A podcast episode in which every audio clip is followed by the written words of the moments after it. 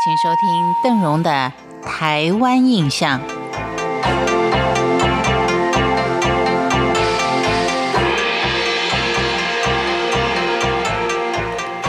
在原住民的祭典活动当中，今天我们看的是卑南族的祭典。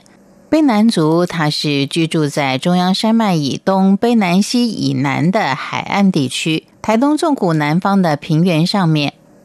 宗教具有多神的倾向，神灵已经是系统化、人格化，有雕刻的神像。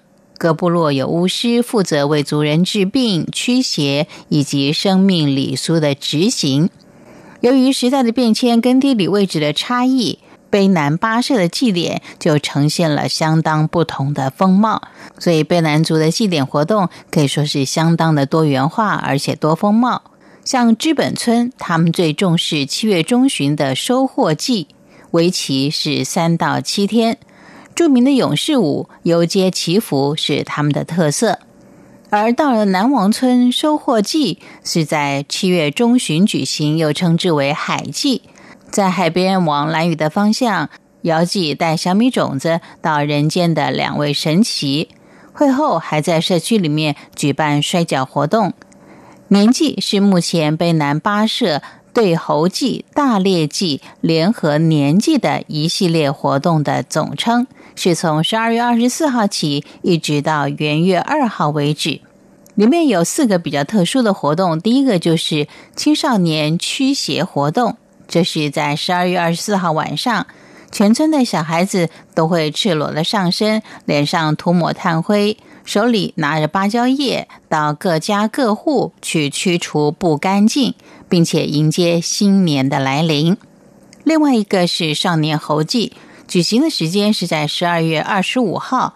猴祭主要是借着伺候培养少年的胆识跟杀敌的气概，而大猎祭是在每年的十二月二十七号到三十号举行的。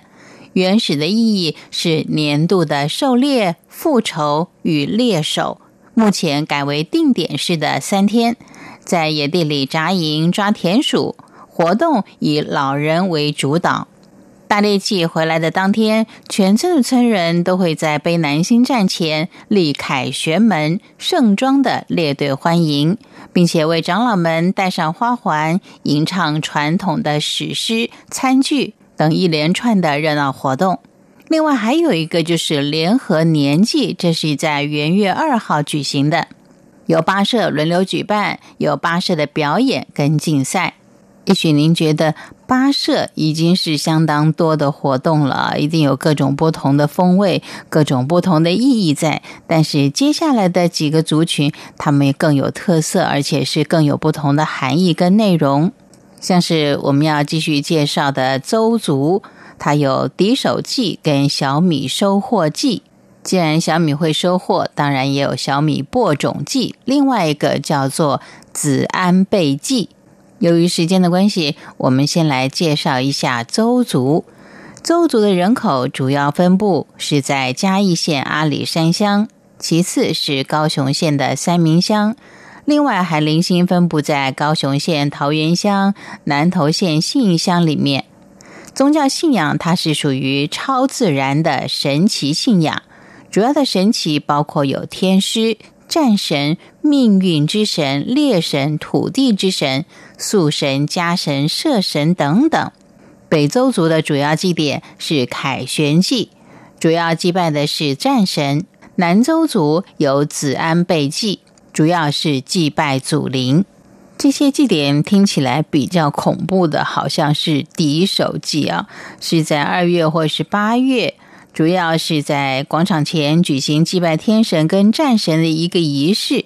以前可是要用敌人的首级来祭天神的。